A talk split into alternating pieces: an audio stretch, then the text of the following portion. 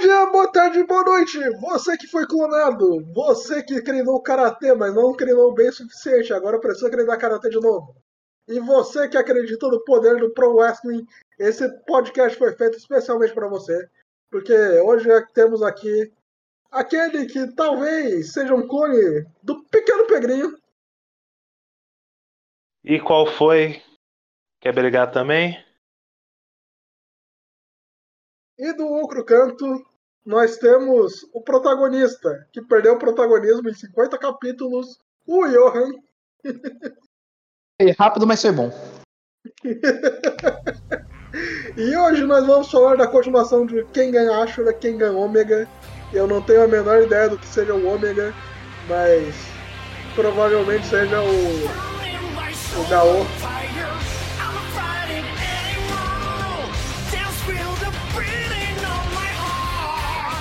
Eu acho que seria o Koga, porque ele é o. Porque ele é o mais fraco, ele é o último do, dos lutadores. Sacanagem.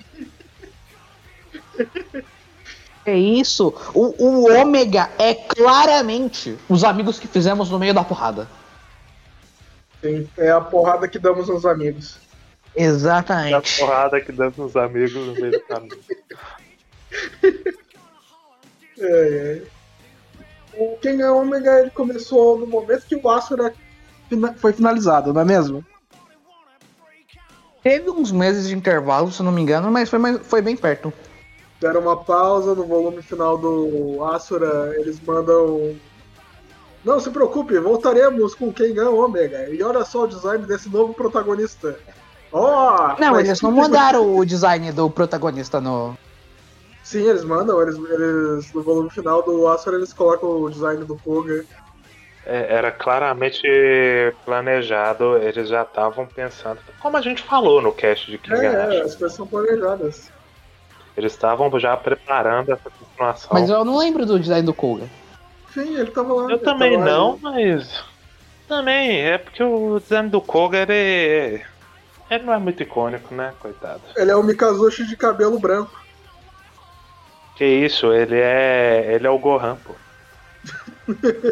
ele, é o, ele é o Gohan adolescente até no conceito dele, eu vou falar mais disso. e a gente terminou o Kengan Ashura com spoilers, mas se você está ouvindo um podcast da continuação de Kengan Ashura, você deve saber pelo menos o que acontece. O Oma Ele oh, queima não. até não sobrar mais nem cinzas. Sim. Ele não apenas. Ele não apenas morreu. Ele. Ele achita no Joey. no Joe. Exatamente.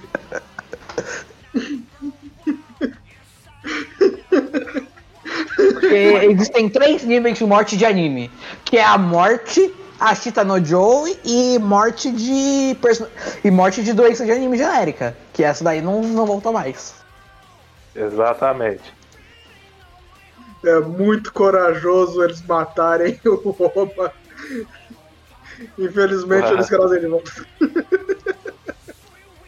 A parada é, assim, o, o negócio é que eu não digo que infelizmente, ao mesmo tempo que meio que sim, porque o final de Kengashura tinha que ser o final de Kengashura.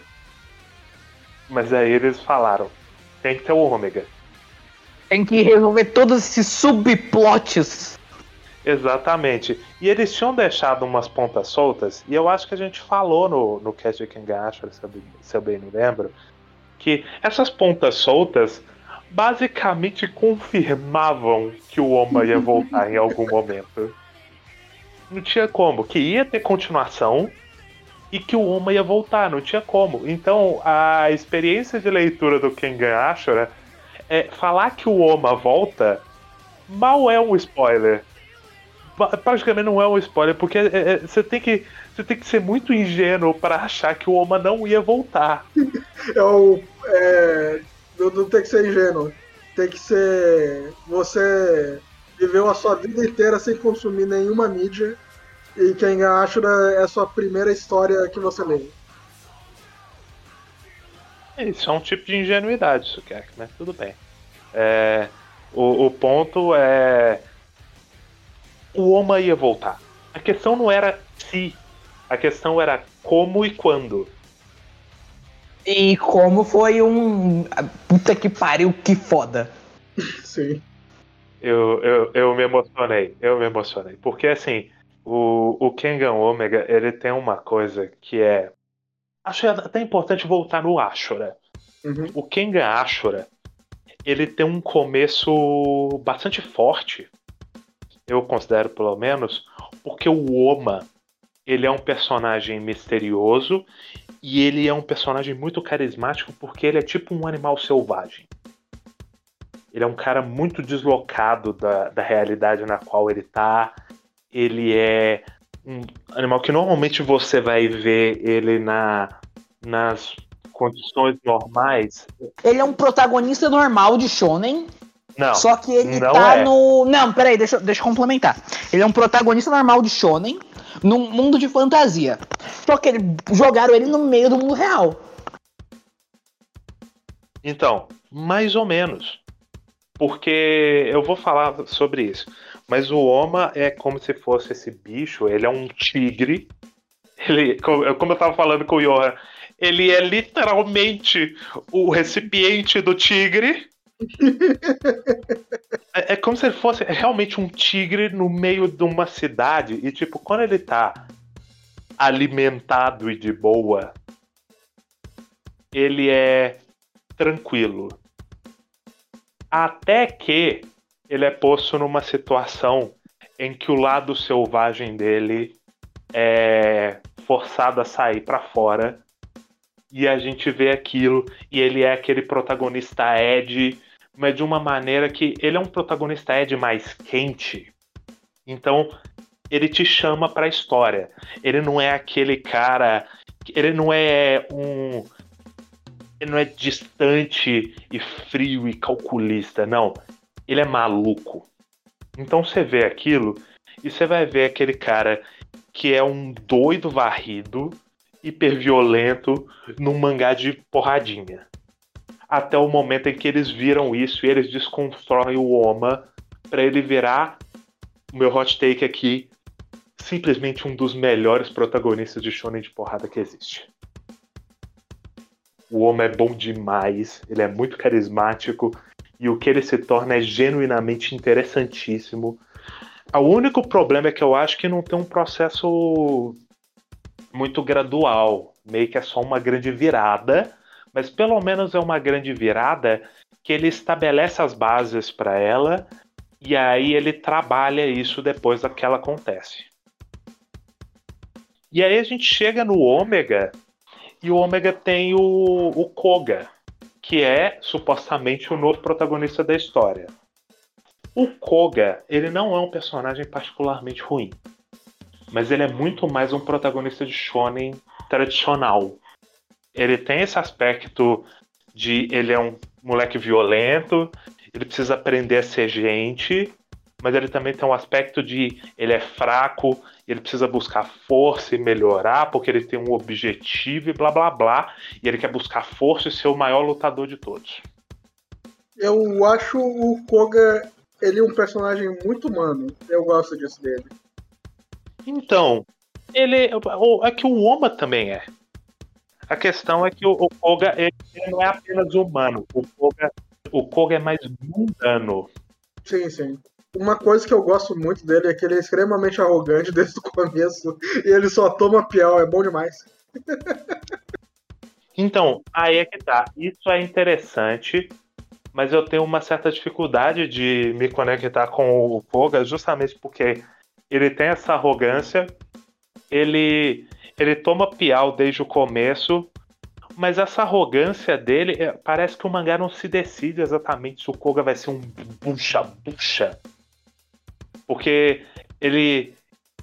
Ele só, ele só é um, um bucha para os lutadores do torneio Kengan. E ainda assim, toda vez que ele perde, vai ter um momento de. Ah, mas ele tem potencial. Ah, esse moleque é forte. Ah, sei lá o quê. Nunca é ele toma um piau, ele é humilhado, ele precisa começar do zero. Nunca é isso. é sempre. Ele, ele tem um caminho pavimentado. Ele só precisa encontrar esse caminho. Então eu tenho certa dificuldade de conectar com o Koga justamente por isso. Então, o negócio do Koga é que ele é mais um cara que ele quer buscar força e também vai atrás daquele negócio de arte marcial que é tipo treinar a mentalidade enquanto treina o corpo. Uhum. A parada do Koga é que ele é um delinquente. Ele é um Sim. delinquente juvenil, basicamente. Mas é uma coisa que eu acho interessante do personagem, porque ele vai deixando de ser isso. No começo ele era insuportável pra mim, não gostava dele mesmo. Só que à medida que foi trabalhando o personagem, eu achei que ele ficou muito legal. Principalmente quando ele vai ver o tio dele, que é muito bom essa parte. Então, o- eu reitero, o meu problema com o Koga não é, é, ele ser um babaca no começo. ser- O meu problema com o Koga é justamente que, para que eu me conectasse com esse processo dele de verdade, próximo do que eu consegui fazer com o Oma, eu precisava que o Koga realmente tivesse um momento em que ele só tomasse um piau absolutamente humilhante e falasse e ele chegasse à conclusão, ou ele fosse forçado a chegar à conclusão de que ele é um nada. Então é mais ou menos o que acontece quando ele encontra o Rimuro. Só que não é um piau tão humilhante. Então, eles queriam fazer isso, só que o Koga, ele é um moleque que ele entra num dojo de karatê e ele mete um Ryoma ali e espanca 10 karatecas, sei lá. Não, é, eu peguei essa referência, referência direta a um mangá do Itagaki. Gao, o Mestre das Presas. Que é um mangá em que o, que o primeiro capítulo é exatamente isso. O cara entra num dojo de karatê e desce o piau em todo mundo. Esse negócio também. Koga, ele é muito forte para os padrões humanos, mas para o padrão de quem acha, ele é nada. Sim. Mas aí é que tá. O, o meu negócio é que o Koga, assim, ele. Primeiro que ele não é, não é que ele não seja nada, porque eles veem potencial. Desde o começo eles estão falando, não, esse moleque tem potencial. Não, blá, ele blá, já blá. entra e eles falam. A primeira coisa que o Yamashita, tipo, fala sério pra ele é tipo: Não, você é muito bom. Se você fosse lutador de MMA, você seria de primeira. Mas você que- tá abaixo do nível do. Você tá abaixo do nível dos Kenga. Da. Pra, pra que tivesse uma conexão real com o Koga naquele momento, eu vou bater muito nessa tecla. Tinha que ter um momento em que eles destruíssem a, a- a noção de mundo dele. E o Koga realmente fosse pisado e humilhado. E ele tivesse que realmente abandonar tudo que ele tem. Só que o Koga não faz isso. E mesmo enquanto ele tá lá com aquele orgulho babaca dele, ele ainda tá fazendo as coisas, sendo desafiado, e ele consegue, de certa forma, lidar com os desafios. Ele não. Ele, ele, eles tentam estabelecer que tipo, ele tá abaixo desses lutadores. E é claro que ele tá. Mas ele não tá tão abaixo assim. É só. Ele, ele precisa treinar. E, e isso não funciona. Pro conceito do personagem do Koga, não funciona. Ele tinha que ser fraco. Fraco de verdade. Não um cara que tem um potencial oculto. Não, um cara que ele tem que demonstrar que ele merece estar onde ele tá. E aí a gente. Porque ele é um protagonista de shonen padrão. Ele é isso, então ele tem que realmente ter uma superação através do esforço que eles tentam fazer isso, mas é um, acaba sendo meio soft justamente por isso que eles fazem com ele. Então, tendo em vista que o mangá anterior tinha o Oma, ter o Koga agora é, é, é meio foda. Sim, sim. Mas eu entendo que eles estavam tentando fazer aqui. Eles estavam tentando inverter a situação. O homem ele já começava como um personagem completo. Então, ele, ele começava como um lutador completo. Ele começava É, como um lutador lutador completo. Sim, sim. Tudo que a gente vê de treinamento do homem é flashback. Acho que aqueles que quiseriam dar uma freada Quiseram. nisso e fazer que fizeram, queriam, fizeram dar uma freada nisso e fazer todo um processo de um personagem treinar. Porque te- tem um negócio que você falou, que eu me lembro do episódio de Quem Acha da Pegrinho, é que do nada o Oma é desenhado como se fosse três vezes mais musculoso do que ele era no começo. E no final do treinamento do, do Koga ele fica também assim. Pois é, apesar de que o Koga, assim, a parada é que o Koga ele já começa bombado. A única Sim. questão é que como o Koga ele, ele já começa como um cara bombado, eles até fazem ele ser um cara um pouco mais esguio. Mas ele fica esse cara mais esguio em contraste aos outros, que são uns blocão de concreto de dois metros de largura. Que isso, só metade. E só o Haru que é grande o suficiente pra bloquear uma entrada de caminhão. Não. O, a luta. Ô, Johan, você não lembra ele contra o José?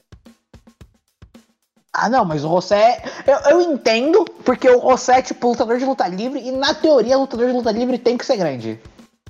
Depende, ele, o Rosé ele tava muito pensando em ser um high flyer, né, que é um estilo de luta livre que o pessoal sai pulando e dando camalhota e tal. E pra isso o pessoal normalmente é, devia ser mais magrinho. Ele- eles têm que ser bombados, mas nem tanto quanto, sei lá, quanto é o Sekibayashi, por exemplo. O contraste do, do Koga com o Sekibayashi, eu acho compreensível. O contraste do Koga tão grande com o José, eu acho que não. E basicamente o único personagem que tá próximo dele ali é o, o Cosmo. Porque o Cosmo é o cara pequeno. Uhum. Então é difícil comprar isso. Aí o Koga passa pelo treinamento dele e a única coisa que ele faz é parece que eles pegaram, selecionaram o boneco na ferramenta e ampliaram. Tá ligado? Sei lá, eles alargaram ele assim. Porque é o que acontece, porque ele já desde o começo ele é muito bombado. Enquanto o Oma, eu reitero, no começo de Kengan Ashura, e ele não tem esse processo de crescimento. O Oma não é um processo, é só uma mudança de arte. Ele começa no, no começo do Kengan Ashura, ele é um cara forte, mas ele não tá completamente rasgado com os músculos absolutamente marcados, que inclusive fica um negócio muito muito exagerado. A arte do começo do Kengan Ashura é uma arte mais que tenta emular um pouco mais de realidade. Eu não gosto muito da, da arte do começo do Kengan Ashura por causa que é uma arte mais rasurada. Eu gosto demais. Tipo, se fosse uma. Eu gosto. Se fosse, tipo, mais fluida, eu ia gostar, mas eu não gosto muito. Eu não gosto muito de arte rasurada no geral. Nossa, eu adoro. Eu adoro, tem mais personalidade do que o que vira depois. Eu, eu acho que ele já falou sobre isso naquele dia, mas Sim. o problema é que parecia que ele estava muito inserido digitalmente as coisas e ficava meio chapado na- no quadro. Não, no, no final ficou inserido digitalmente. Tanto que tem páginas inteiras só de computação gráfica. sim, sim. O- tem um Não, mas- momento no Kengan Omega mesmo. Tem uma página que eu tô. Eu vou caçar ela aqui. Tem aquela página do bonecão 3D. Não, não é bonecão 3D, são o- os personagens inseridos digitalmente na página e eles estão muito claramente destacados do fundo. É muito feio. É Sim, muito sim. engraçado. Eles estão flutuando no, na tela. É maravilhoso. Eu vou achar aqui, peraí. gente. Mas temos outro protagonista, que é o Ryuki Gao. Que ele é. Falam isso bastante, ele é o Oma 2. Não, ele é bem menos interessante que o Oma. Sim, sim. Ele é menos interessante do que o Oma, mas ele é mais interessante do que o. o, o nossa, fugiu o nome do moleque. O Koga? O Koga. Eu, eu ah, eu não prefiro acho. ele. Eu, eu acho o, o, o Gal pior que o Koga, hein? Sim, eu, eu, eu gosto muito da piada deles indo fazerem com- fazer compras. E daí ele compra um óculos. e daí ele fica com a porcaria do óculos o resto. É porque nenhum dos dois tem senso de moda. Sim, sim, bom demais. Porque bom o. Gaô, a forma como eu entendo ele é que assim, ele é o Oma 2, só que ele tem um aspecto como o Oma 2, que é ele é o Oma se ele tivesse sido treinado por um mestre é, que não é um mestre tão consciente quanto o Nico. Uhum. Dá- faz, fica muito parecendo que a pessoa que treinou o Gaô, o tal do avô que ele tanto fala, é um maluco também. Então o Gao é um maluco. Ele, ele é um psicopata. Ele mata pessoas e ele tá tipo, pô, mas não tem problema, eles eram do mal. E aí tem aquele momento que eu acho um pouco forçado de tipo o Koga em choque porque ele descobre que o Gao matou alguém. E ele tá tipo, ah, esse cara é um, é um assassino, ele é um psicopata, ele mata gente, blá blá blá. E eu acho um tipo de, morali de moralismo que não parece caber muito pro Koga. Eu acho que cabe com o Koga, assim. Ele a só forma é um... como é feita, talvez até caiba, mas não da forma como é feita. Eu acho que eles exageram um pouco. Eu acho que eles passam um pouco do ponto. É porque o Koga é exagerado da relação dele com o Gal. Toda hora ele tá gritando com ele. É porque ele deposita a raiva que ele tem do Oma no Koga. Sim. Não, mas aí é um caso diferente, porque ali é um momento justamente do Koga. Ele, ele tava começando a construir a relação dele com o Gao. Eles estavam começando a ficar amigos. E aí o Gao. É, ele descobre que o Gao tá matando gente em off. E ele fica tipo: Não acredito que você tá fazendo isso, que absurdo. É, tinha que ter me falado. Pra matar gente com você. Eu acho que faz sentido o que acontece com o Koga depois da luta do Gao contra o, o policial, o Akoya, que é o. Ele olha pro Gao e, e ele tá claramente tipo assim. Ele quer resgatar esse cara porque é um tema forte em Kengan Ashura de pessoas pessoas perdidas que precisam de de uma mão amiga e educação e socialização para se recuperarem de vidas de merda. O Gao é um caso desses. O Koga olha para ele e eu acho que faz muito mais sentido isso do que o, o Koga completamente enojado e desconfortável e ai meu Deus, é, com o, o depois. Acho muito over. É, eu não consegui me conectar com aquele momento. Eu consigo me conectar porque do que a gente viu do Koga, ele era muito impulsivo. E que no momento que ele já estava começando a dar uma chance para o Gao, ter aquela sensação, é uma reação bem natural para mim. É aquilo. É uma reação que eu esperava do Koga. O Koga ele tá, ele tá num ambiente de tanta violência que ele ele ter esse momento de de ah, eu não acredito que você tá matando pessoas e não importa quem eram eles, se eles se eles eram bons, maus ou sei lá o que, tá matando pessoas isso é errado. É, é muito hipócrita e, a, e a, a, o mangá não tenta enquadrar isso como uma hipocrisia do Gao. Ele, só, só a gente é capaz de perceber isso. Mas até aí é o primeiro contato que o Koga tem com o assassinato. Tem que ver isso também.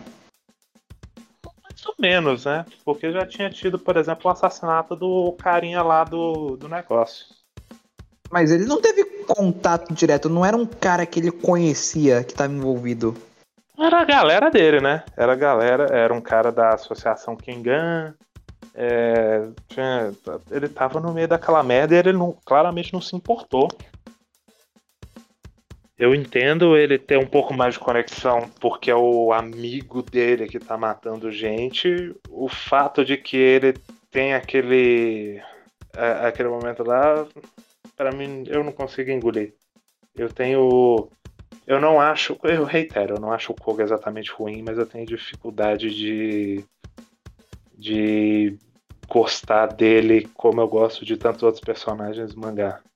E outros personagens do mangá. A, a gente já pode falar do. Provavelmente. Uma, uma das coisas que, lendo, eu senti que eles estavam dando uma cutucada. Que o que aquele cara do é o Elon Musk, o da Sim, o cara do purgatório, nossa! Claramente um bilionário excêntrico que eu não sei como eles vão fazer é, fazer daqui pra frente. Mas no Kengan Ashura tinha muito sobre o que era um capitalismo bom.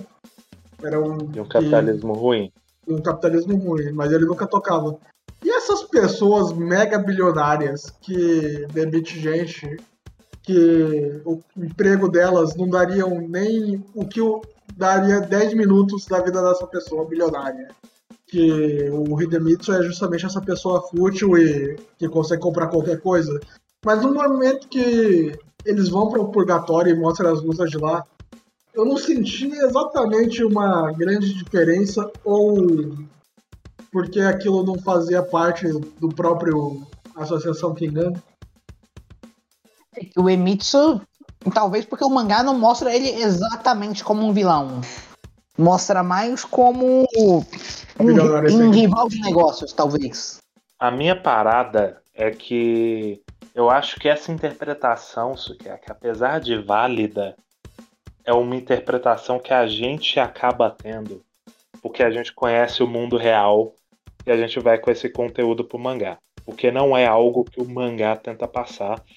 O Idemitsu é claramente um trilhardário excêntrico, mas no fundo, no fundo, ele não é uma pessoa ruim. Ele não é um vilão. Eles até sugerem isso num dado momento. Mas no fim das contas ele é só excêntrico. Eu, eu tinha achado que no momento em que o cara da. O, o cara que era um, um ex-lutador do purgatório e vai pra Associação Kingan é morto em off. Eu tinha achado, até porque eles tentam meter essa de que foi o Idemitsu que mandou matar ele. Eles sugerem muito fortemente isso, mas depois eles quebram. E eu acho bobo. Poderia ser o Idemitsu ali. E aí seria uma construção dele com essa essa coisa dessa possessividade, até porque ele também é estabelecido como um moleque mimado. A Sim. ideia dele é que ele ele tá tão acostumado a ter o que quer que ele não tem noção de Sim, eles até falam, não, ele é uma criança que é refém do próprio desejo, e o problema é que ele consegue ter tudo que ele quer. sim, Que nem o Elon Musk.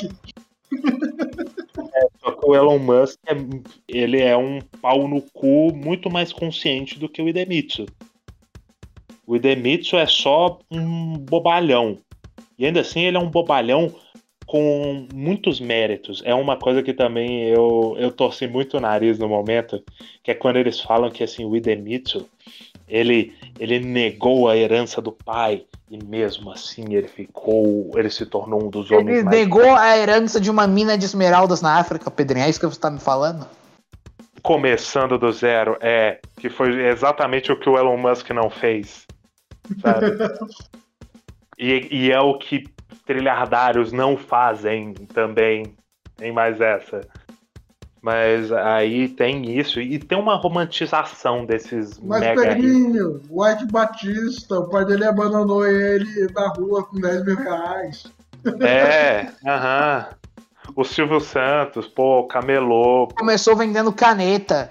É, é, confia. Vai nessa. Mas aí tem, é, tem isso e eu não consegui evitar de torcer o nariz pra isso. Fora isso, pelo menos o Idemitsu ele é um personagem com algum carisma. Se- você consegue passar por cima dessa construção dele, eu acho que ele é até carismático.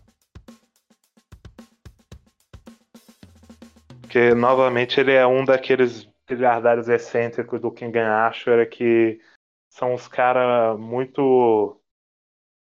Ele- Eles estão num meio de uns malucos que poderia matar eles com a pontinha do dedo, mas eles não estão nem aí, porque eles. Eles têm uma mente estratégica foda. Eles têm. Eles têm aquela imagem de poder que é. Apesar do problema por trás, temático, pelo menos é cool. E o Idemitsu é cool. Ele jantando hambúrguer no McDonald's no meio de um. No meio de um aquário. Pô, tanta coisa melhor e você escolhe McDonald's, puta merda.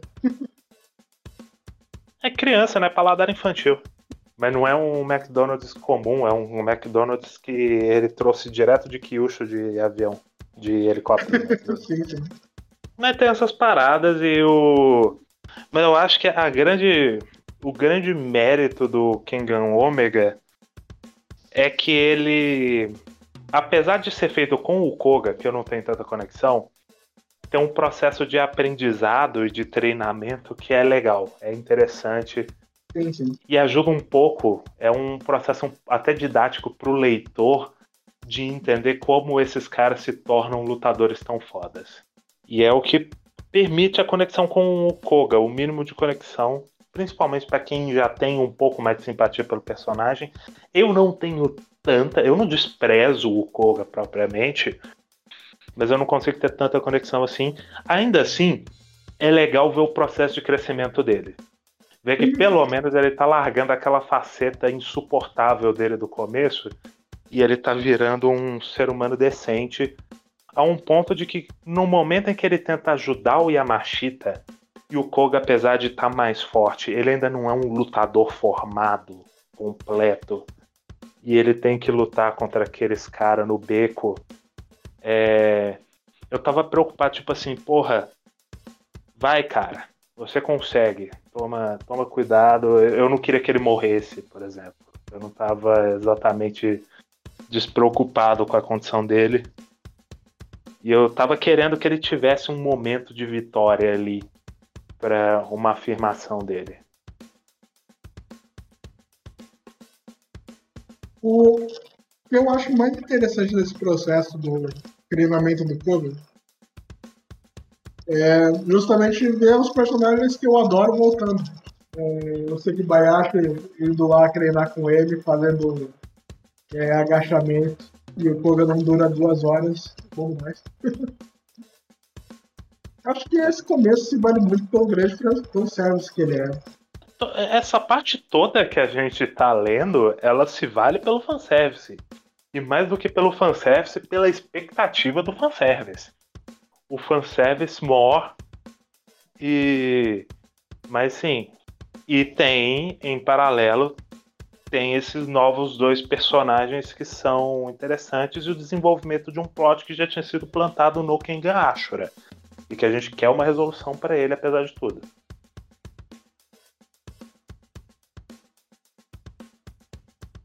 É, dos personagens secundários apresentados, o único que eu realmente achei legal é o José. Porque eu sou fã de luta livre. Então logo O José é bom demais. Até porque só tem dois personagens secundários apresentados. É o José e o cara que chuta com o dedão. Não, não. Você não se lembra do Nitoco?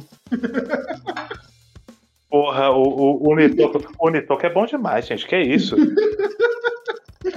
Sim, Eu tinha esquecido do Ditoko. Primeiro, ele é o personagem mais próximo do Sen que a gente tem nessa Então, versão. é, é isso, é que eu me incomodo com ele. Talvez, talvez, eles queriam colocar o Sen ali. Mas colocaram o Nitoco porque o Sen não podia aparecer nesse momento. Mas a parada do Nitoco é que ele não é exatamente um preguiçoso igual o Sen. Ele É, tem um ele, pouco. ele, ele lembra- gosta, mas ele tem uma coisa que ele quer fazer antes.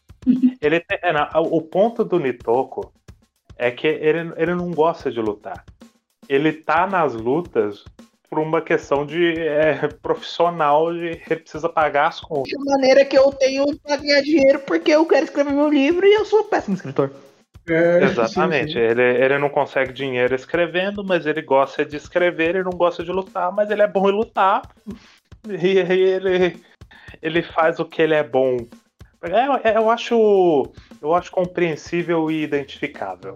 Ele é bom num negócio que ele não gosta. E aí ele faz essa coisa que ele não gosta pra ganhar dinheiro. Pra ter a possibilidade de fazer algo que ele gosta, mas que ele não é muito bom. Eu gosto dele. É, a luta dele é, apesar de rápida e sem importância, é uma luta legal. É, eu gosto da forma como ele volta, ele tem uma presença. Eu, eu gosto da caracterização de escritor. Eu ia dizer esquerdo macho, mas não é essa palavra. É a pessoa que quer parecer muito inteligente, daí ele pega o óculos e faz uma citação. Ah, um escritor pseudo-intelectual. Ele é, ele é bem isso. Mas é engraçado, porque mesmo para um escritor vagabundo, que é estabelecido, ele tem um pouco mais de. Ele tem umas sacadinhas inteligentes e tal, ele, ele tem domínio de linguagem. Então ele, ele conversando é até um negócio que o Koga aponta, da forma como ele fala. Ele ainda é um cara com um, um pouquinho mais de, de cultura do que a média dos lutadores. Então tem esse contraste que é curioso e é, é interessante, é divertido ter um, esse cara lutando e ele é um lutador muito bom. Mas o dos, dos secundários tem ele, o, o carinha que é basicamente um Adam Dudley aguado. Ah, eu, não eu, acho ele, eu não acho ele ruim, mas vá lá. É, eu até esqueci o nome dele, é Kuroki, né? É o Kokoro. Ele... Eu não gosto dele. Eu acho ele muito. aquele primeiro cara que o homem enfrenta no Ken Ashura. O Rito? Não, não, o outro. O primeiro, primeiro. Primeiro, primeiro, primeiro mesmo. Aquele que volta algumas vezes no começo. Eu não acho que ele é tanto aquilo, não, hein? Ah, eu, ele é eu muito. Acho... O Comada? É. O Comada, o Comada é um nada. O Comada é só um cara gigante de forte que o Oma pegou num beco. Ele Sim. não tem nenhum, nenhum traço de personalidade. Esse cara tem. Ele é até um cara razoavelmente. Ele é, ele é tipo meio malandrão assim. E eu falo que ele é um Adam Dudley aguado porque ele tem aquela pegada do Dudley de. Ele é mais chulo, ele é mais informal. Mas ele é um, um. Ele é gente boa tanto que depois que o, o, Como é que chama? O cara, o. Depois que o Koga tenta pegar ele de porrada no beco e perde e toma um piau e fica estirada no beco, o, ele percebe assim que o, o Koga poderia ter tentado fuder ele e tal, mas ele foi. Ele foi honesto. Tem uma luta justa. É, ele, ele foi ele foi justo na, na proposta de briga dele. Então ele chamou a ambulância pro Koga. Ele poderia só deixar o Koga lá pra, sei lá, possivelmente morrer. É isso, ele não bateu tanto no Koga, eu acho. Ele tava bom já pra ir ver a luta dele no dia seguinte. Johan, ele causou uma fratura, ele causou um traumatismo craniano no Koga. Ah, mas até aí, sexta-feira, em quem acha, né? Mas como o médico disse, esses jovens se recuperam muito rápido. mas, ele, mas ele ainda recebeu o tratamento médico. O ponto é que ele, ele não levou o tratamento ao final, mas pelo menos ele recebeu. Mas o mas... importante é, tem esse momento, e aí esse personagem ele é meio. Ele é meio qualquer coisa. E tem o José. O José é legal, mas ele também é pouco estabelecido, né? Ele é muito pose. Ah, mas é uma pose legal. Não, é uma pose legal. Até, eles até quebram um pouco dessa pose. Que o José parece. No primeiro momento que ele aparece, ele parece muito um cara distante e frio. Só que aí a gente vê que ele tem um. Ele tem uma conexão com aquele local em que ele treina, com a uhum. profissão uhum. dele, com os colegas de. O, o José é justamente a quebra que eu senti quando estabeleceu o personagem do Idemitsu, porque eu pensei que o Idemitsu ia ser um vilão e quem lutava no purgatório seria tudo um pau no cu, mas o José é justamente o personagem que luta no purgatório e não é isso, apesar de vai, que vai ter personagens que vão ser assim. Não, tem um pau no cu. Ah, não, tipo, do lado do purgatório não. tem tipo um pau no cu que apareceu até agora. Exato, exato. É, tem o cara que é a, a sexta presa e e tem o cara francês que ele, aparentemente, ele é um assassino também, né? E ele gosta de matar, ele gosta de lutas. Que... Mas falando no Adam Dudley, ele a volta a aparecer. Eu gosto muito da, da apresentação dele, que o Yamashita fala. É, Cosmo, como você tá? Eu tô bem. Dudley, faz muito tempo que eu não te vejo, como é que você tá? Daí ele grita, fuck! e a Maggie fala, que bom! Eu gosto. Eu gosto muito que o Dudley tem um protetor dental escrito fuck. Não é um protetor, é uma prótese dentária. Não, é um protetor. Dá pra ver por trás, se você prestar atenção, que tem os dentes dele ali. Ah. É tipo aquelas coisas de jogador. Por exemplo, geralmente Joga, esportista joga. de esporte de contato, Uhum. futebol e tal, os caras às vezes usam isso pra, porque isso é pra tomar uma cotovelada, um- uma pancada e quebrar o dente. Com isso, distribui o impacto e evita de quebrar. Só que o dele é especificamente quatro dentes na frente. E é de ouro. Mas é, é muito bom o, o, o Dudley. A gente já estabeleceu no Kengan Ashura, Dudley e Cosmo, o melhor casal. É, é, só, é só muito legal. Então tem esses momentos de fanservice que eles são. Eles são muito despretensiosos, porque o Kengan Ashura ele é um mangá honesto. Uhum. Ele não. Ele não vai tentar ficar. Ele não vai tentar mentir pra você. Assim, ele vai até poder tentar te pegar no contrapé, te meter um plot twist e tal. Mas um negócio que ele não vai fazer vai ser esconder as intenções dele. Então, tipo, o Kengan Omega, você chega pra ele e você vê de cara que assim, é um mangá de fanservice. É um mangá pra você rever aqueles personagens que você achava mó da hora no Kengan Ashura. E eles vão estar fazendo coisas legais. E eles vão ser simpáticos. E eles vão ter lutas da hora. E tá tudo bem. Sim. Tanto que momento mais pra frente, quando ele larga o Koga como protagonista e volta o Hito, ele tem uma luta completamente fanservice com o Mokishi Robson. Sim. Nossa, né? é- é- esse é o tipo, esse é o tipo de coisa que eu, eu já falei que eu tenho um, eu, eu tenho um fraco para quando é, tem pessoas nesses momentos de combate que é, é um combate sério, é um combate valendo coisas, mas é um combate respeitoso em que os caras ficam tipo é, porra, te respeito como lutador e tal, e vamos ter uma luta é, justa e honesta e blá É blá blá. o Rihito falar que a irmã do Robson é uma gostosa. Eu, eu, eu só perdoo por dois detalhes. Primeiro, que o Rihito é um babaca, e o mangá reconhece isso. Segundo, eu acho que a Helena, a essa altura, ela já é maior de idade. Eu acho que ela já era maior de idade no outro Ken Ashura. Não, eu acho que quando no King Ashura ela tinha, ela tinha tipo 17, agora ela teria 19. Sabe quem que é maior de idade? Eu fico muito grato com isso, a Carla. Que vai voltar em algum momento. Apesar de Grande que ainda Carla. continua tipo o Oma tem 30 anos e a Carla agora vai ter 19, né? Continua meio stretch. É, o, o Oma não é tão mais velho. Eu acho que o Oma Não, tem. o Oma, o Oma é falado que ele tá no fim dos 20 dele, então ele teria ali uns 28, 29. Hum, No Kenga Ashura. Agora no Kenga Omega ele tem tipo uns 30.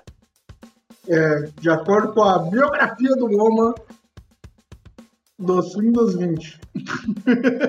Então, é o que eu tô falando. O que não significa muita coisa.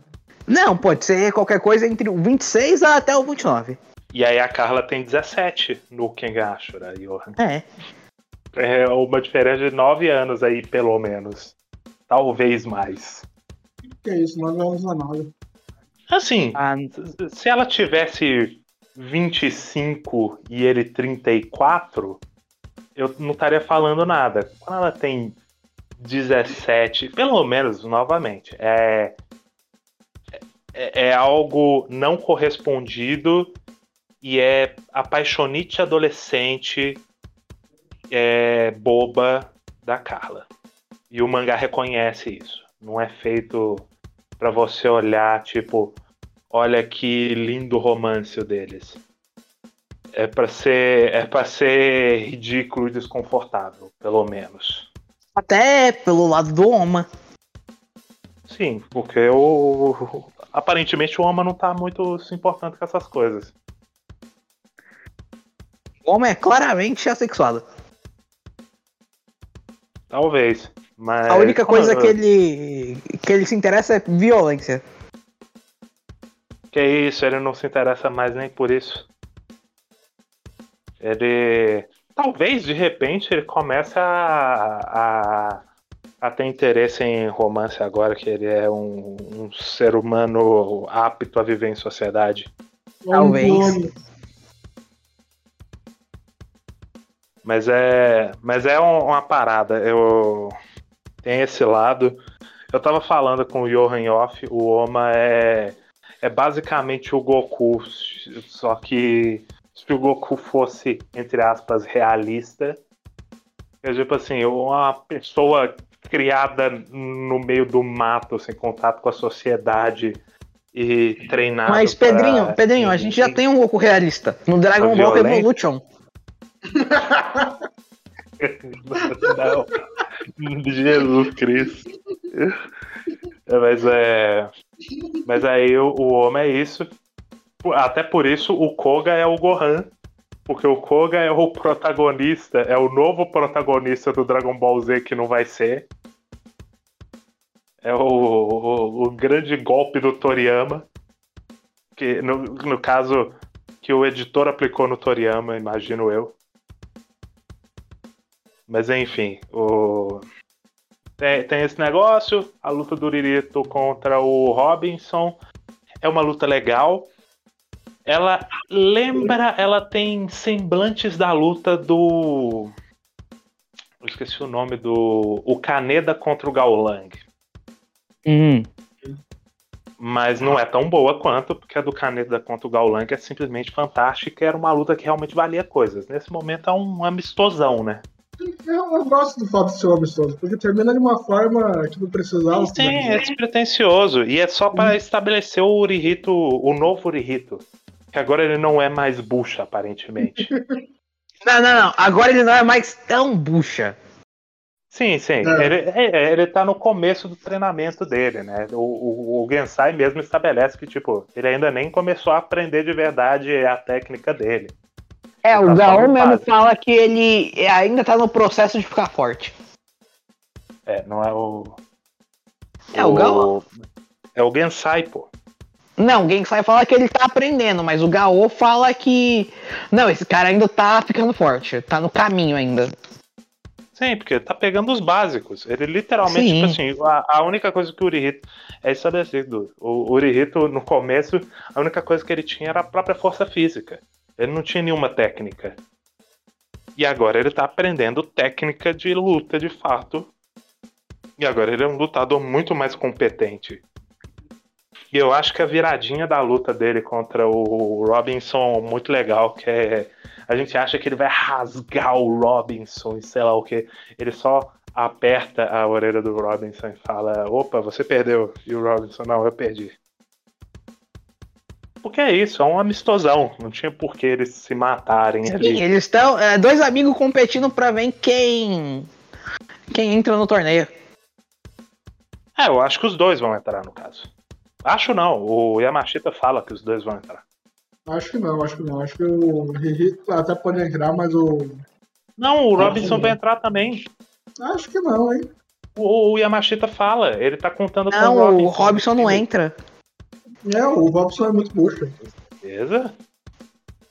Eu não lembro de todos os 13 agora, mas o Robson não tá lá, não. Mas não são 13, são 30. São São 13. São 13 de cada lado.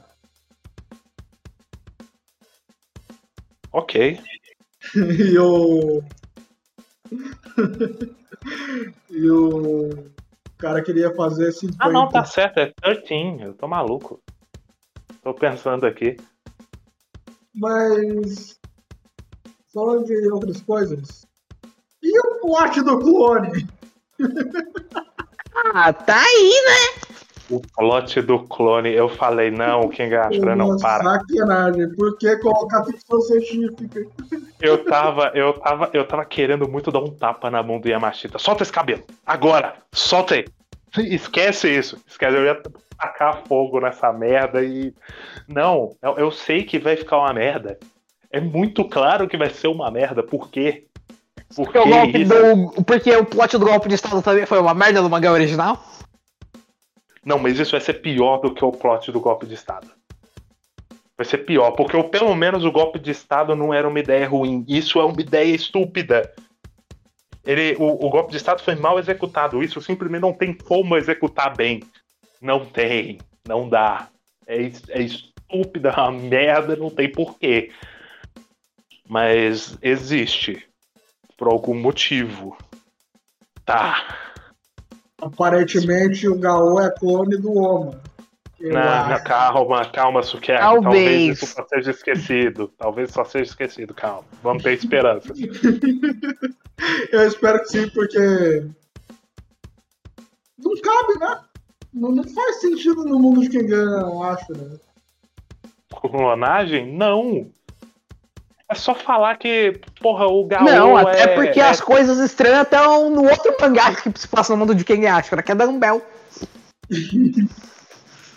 tipo, um fantasma que quer fazer musculação. Ok.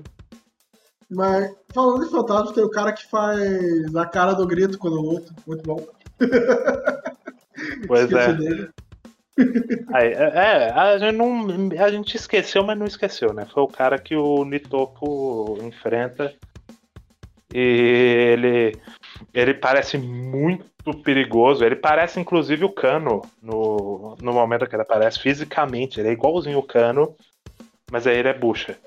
Ele toma um pau do Nitoko. Sim. Porque o Nitoko é muito foda. Exatamente. E esse cara não é tão foda assim. Apesar de Ele é ele é, só- foda. Ele Ele é só foda fodinha. porque ele É, é ele tem que ver o pai dele. Mas o. Mas ele, ele é estabelecido que ele é foda, que ele é tipo um lutador classe A do, do. Era, no caso, né? Que ele abandonou o purgatório. Mas ainda. Ele é claramente. Ele não é um dos maiores do purgatório. Ele é só um cara forte. E aí ele apanha do Nitoko. Até, até dito, né, que a técnica dele é uma técnica perigosa, difícil de lidar e tal. É, que é Mas um é punho isso. da serpente da, do estilo Sete Estrelas, alguma coisa assim. É, não é nem só isso. Tem o punho da serpente, mas tem o aspecto de que ele literalmente tem o, uma técnica que trapaceia a. Porra, eu esqueci como é foresight em português. É a. É, não é exatamente percepção, né? É um, é um tipo específico de percepção que você consegue. É, é a leitura do adversário. Você lê o seu adversário antes dele fazer algo propriamente, através de, da- do, do gestuário dele, a linguagem corporal. Tem isso em artes marciais, né? Algo muito forte. O próprio. O Kaneda. não é. Eu ia, falar- eu ia dizer que o, o, o Gensai usa isso, mas ele não usa. O Gensai prevê o futuro. Quem usa é o Caneta. O Kaneda, é, ele, ele usa também, mas esse cara, ele, ele justamente tem a técnica capaz de trair isso, porque ele, é, ele se move de uma maneira muito imprevisível e muito rápida. Então, legal, ele perde, aí ele é assassinado em off, e a gente descobre que depois de ser assassinado em off, no caso, pelo. dá a entender que pelo. Pelo Gaô. pelo Gaô. Dá a entender não, né? O Gaô matou ele claramente. É... não, eles falam depois que é o Gaô que matou ele, porque ele chegou no Aham. Ga- ele tentou capturar o Gaô pra não ser executado depois. De- Aí ele é, ele é assassinado em off, eles tentam sugerir que na verdade foi o cara do, do Idemitsu. E aí também esse cara, na verdade, ele estava disfarçado, porque são pessoas que. O cara que ele era já tinha morrido há muito tempo, já tinha sido assassinado e substituído por esse maluco, enfim. E aí coisas acontecem, Koga treina nesse meio tempo, o Gaô assassino, o Gaô é perseguido pelo policial. O policial dá uma E aí- surra do Gaô. Eu gosto dessa luta. É, é, não, então, ela é uma. Ela até que é uma luta legal. O problema é que é novamente o, o Akoya sendo o maníaco da justiça. Só que pelo menos dessa vez, essa luta termina. Primeiro, é a primeira derrota que a gente vê do Gaô. E ainda assim é uma derrota que não era para ter acontecido. O Gaô é tão foda que ele ia matar o policial e ele não faz porque ele viu que ele pensou, pô, talvez matar seja errado. Com a conversa que ele teve com o Koga. Eu não sei nem se ele pensou isso exatamente. Talvez ele só tenha pensado, pô, talvez o Koga vai ficar triste se eu matar esse cara também. Não, eu acho que ele tem um diálogo interno lá no momento que, tipo, pô, talvez eu que te, esteja errado em matar independente. Não, ele só lembra do Koga é, falando com ele. ele o, o, dá muito a entender que é tipo, é uma questão em relação ao Koga. Mas eu não sei. Não, é eu, eu acho que tem um. Eu, acho, eu tenho quase certeza é que tem um diálogo ali interno. Não, dele. ele não, ele não tem um diálogo. Ele não tem um diálogo. Ele, só, ele realmente só tem um flashback. Só tem as imagens do momento do Koga gritando com ele. E pode ser que ele esteja pensando que matar é errado. Pode ser. Mas pode ser também que ele só esteja pensando, pô, o Koga vai ficar puto. Melhor não. E, honestamente, para pro Gaô nesse momento, eu acho que faz mais sentido. Sim, sim. Mas. Mas aí ele não mata o policial, o. O Akoya dá um monte de soco nele, e aí é imobilizado, e a luta termina, e aí o, eles conversam no final, e o Akoya vai lá e, e conversa com ele sobre justiça, e o, o, o Gaô dá uma resposta mais. O, e aí dá uma resposta que faz o Akoya perceber que no fim das contas o Gaô vai virar ele. Vai virar alguém como ele. E aí ele fala, porra, eu tenho um companheiro, eu tenho um amiguinho. Ele chega pra Morena eu e fala, um, eu, uma, um eu tenho um Ranger azul nesse meu grupo de sentar distorcido.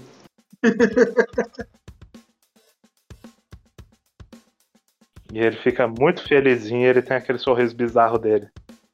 E é isso, né? Aí a gente vai pra parte final, que é esse grande plot de assassinatos. Ao... Não, é o plot de assassinato exclusivamente ao. É, o plot ao Yamashita.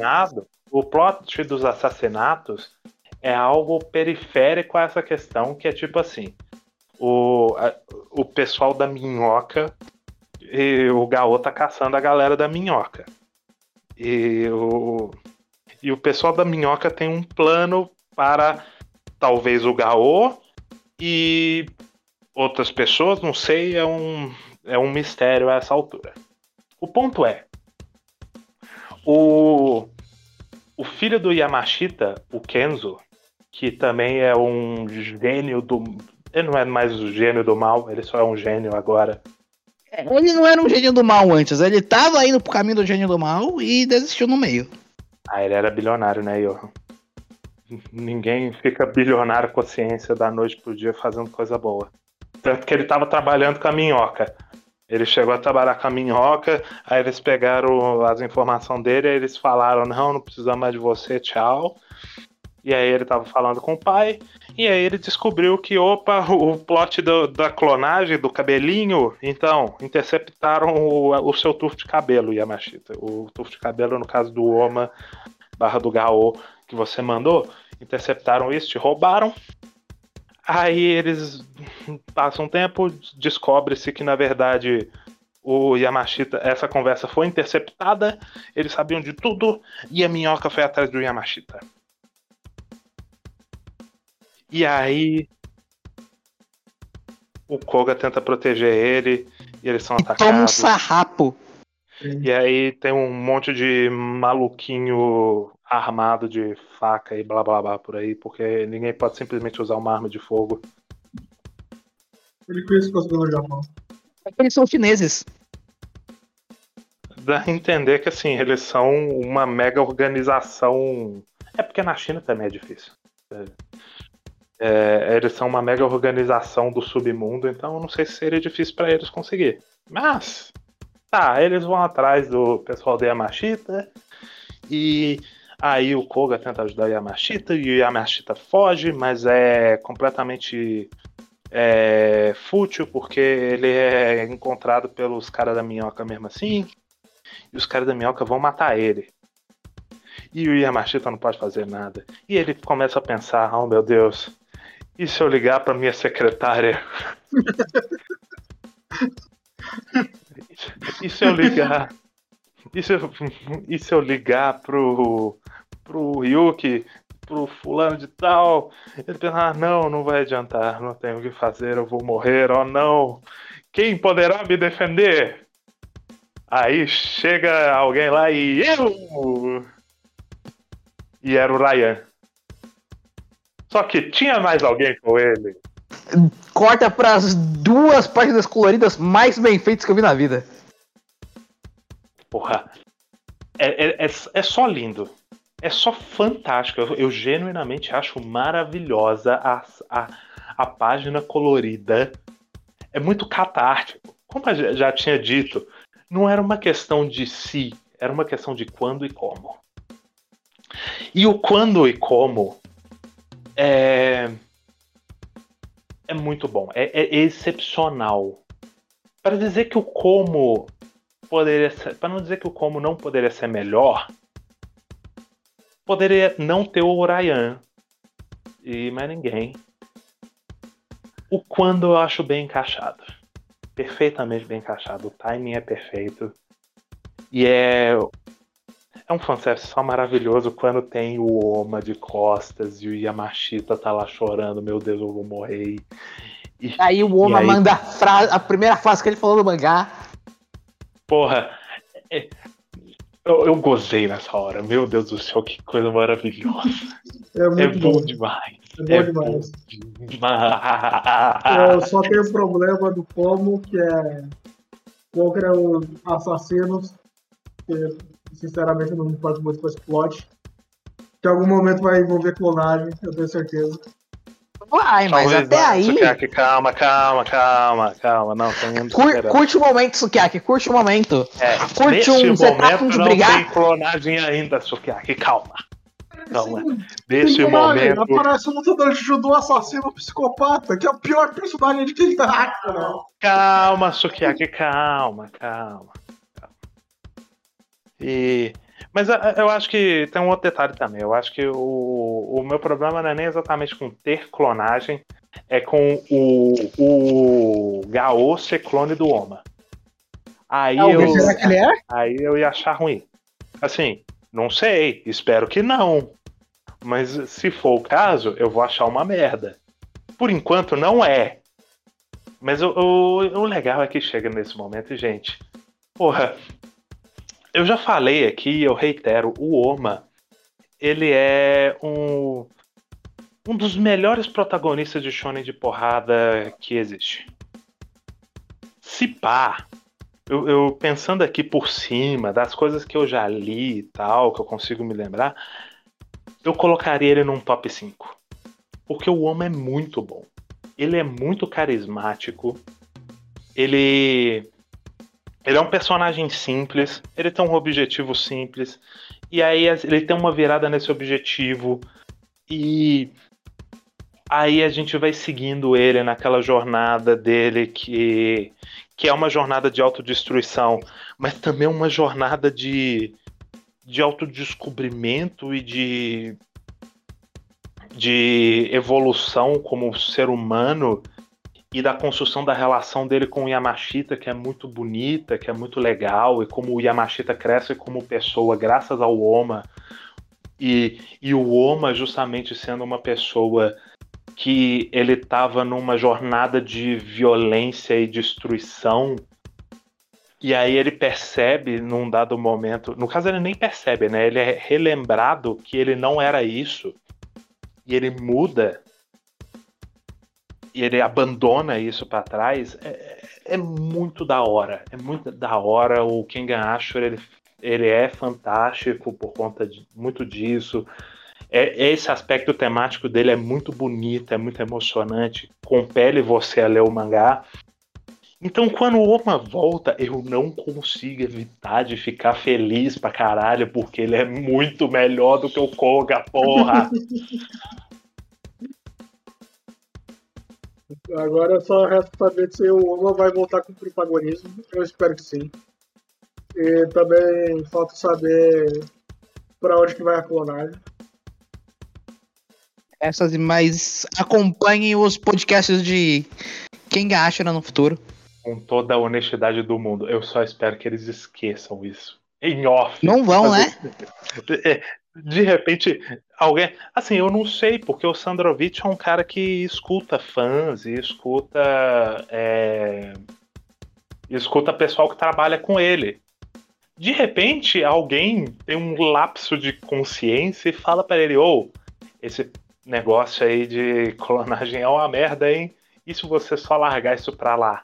E aí ele larga isso pra lá, É, porra. ser É, demais. e você diz, não, esse cara sempre teve um irmão gêmeo. E o Gaon só teve a coincidência que parece muito com o Oma. Pois é. É, é simples. A questão do Gaô, eu genuinamente acho simples de se resolver assim, sem parecer um bullshit, inclusive. Ele é tipo o Oma. E aí ele parece com o Oma por coincidência.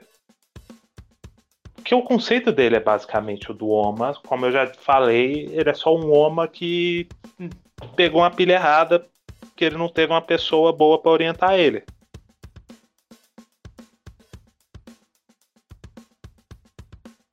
A parte do É, irmão também- gêmeo é um pouco mais difícil, mas aí. Foda-se, né? É um personagem que não, Não, importa. aí é. Aí é plot mesmo, não tem jeito não. É. Pode, pode dizer que é clonagem, eu não me importo nem com o original. É, eu- eu- nesse sentido, eu realmente não me importo. Se fosse um personagem que eu gostasse, aí teria outra conversa. Esse bucha, ninguém liga, né? Francamente. É, considerações finais? Então apareceu o Satsuma, infelizmente, meu personagem favorito. Pois é, o Setsuna, eu espero que o Kengan Omega faça a justiça ao Setsuna que o Ashura não fez. Mas além disso, é... eu, eu não tenho muitas considerações finais, não, não tem nada muito relevante, porque essa parte que a gente leu É muito mais setting, o final né? do prólogo, né? é uma grande, é uma grande preparação para o que está por vir. E aí a gente vai ver o que, que eles vão fazer de fato. Eu, como o Sukiyaki já disse, eu espero que ele assuma o protagonismo de vez. Menos, porque a essa altura eu já tenho um pouco mais de apreço pelo Koga, mas eu tenho tão mais apreço pelo Oma. É- ele é tão melhor que não tem como. E, porra, é, é fanservice de qualidade. Eu normalmente diria, tem que mandar um dedo do meio pro fã e mandar se fuder mesmo, que fã é merda. Fã é merda, não serve pra nada, só serve pra dar dinheiro. Não tem que escutar fã, mas com quem ganha Ashura não, tem que ter fanservice sim, tem que ter uma de volta, tem que ter os bonecos que a gente gosta de volta, que é isso que faz esse mangá legal. Gosto muito do fanservice de quem é Omega até esse momento. Eu queria um pouco mais desse começo, mas o que foi apresentado é legal. Eu espero que não simplesmente quebre e traga só o protagonismo do Oma de volta, porque daí esses 50 capítulos vão parecer só um grande fillerzão do que tá pra vir. Eu vou dizer Hum. que eu, apesar de valorizar o fanservice do Kengan, do Kengan Omega, eu realmente espero que ele comece a a colocar novos personagens que sejam legais. Sim, mais sim. novos personagens. Porque também só ficar requentando os personagens que a gente já viu é foda. Sim. E eu espero que na parte do torneio fique bom, porque o torneio do Kegacho né, já era uma das melhores coisas de todas. E o Sim, comecinho eu acho ele meio apagado, sinceramente. Eu não acho, eu acho uma ótima preparação e, e cria o hype para o que vai vir e também cria as bases para serem quebradas depois. Então eu valorizo o começo de Kengan Ashura bastante. E tem o auge da arte do Kengan Ashura. Que não, Ah, eu não gosto. Eu acho, eu acho a arte mais interessante, mais cheia de personalidade no começo do que no final. Mas é isso, né? É isso. É, eu falo, mas eu não tô mesmo. Você que tá Não. vendo o que acha do futuro, diga pra nós, vai ficar bom. Vai ficar bom. Não vamos esquecer o plot da clonagem. Bom, sim. E já temos o próximo mo- um momento de quebra pra gravar o próximo episódio quando vocês quiserem. Que o torneio já acabou. É quando o torneio acaba ou quando quebra metade do torneio? Não, é. É, é um pouco depois que o torneio acaba, que é o torneio rápido. Sério? Caramba, eu pensei que o torneio seria, tipo, boa parte do mangá. É que são menos lutas. É tipo, é metade das lutas do. É quase todo o primeiro round. É um pouco menos de luta que tem no primeiro round do primeiro quem acha. Que são 13 lutas só? É, isso é bom. Sim. Então, obrigado, você que ficou até aqui. Se quiser mandar um e-mail, deixa caixas.gmail.com, a gente nunca recebe e-mail. E também temos um. Se quiser mandar um pix dentro de caixa.gmail.com. Se quiser mandar um Curioscat é dentro de caixas. E se vocês quiserem me ajudar a continuar trabalhando, assistam o canal do youtuber do- de anime, que agora eu edito vídeos pra ele. Exatamente. Se quiserem falar com a gente, pode chamar no Twitter também, que aí. É, tamo lá. Vai ter os perfis na descrição. E se quiser fazer um teste do